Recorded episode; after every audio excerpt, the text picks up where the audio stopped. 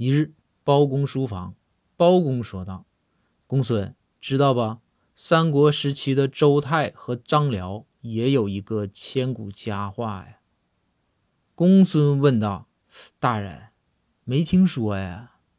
你给我讲讲。”包公此时得意地说：“当年啊，周泰当着孙权的面使劲的夸张辽的父亲厉害。”公孙听完就说：“完了，大人，哪有千古佳话呀？”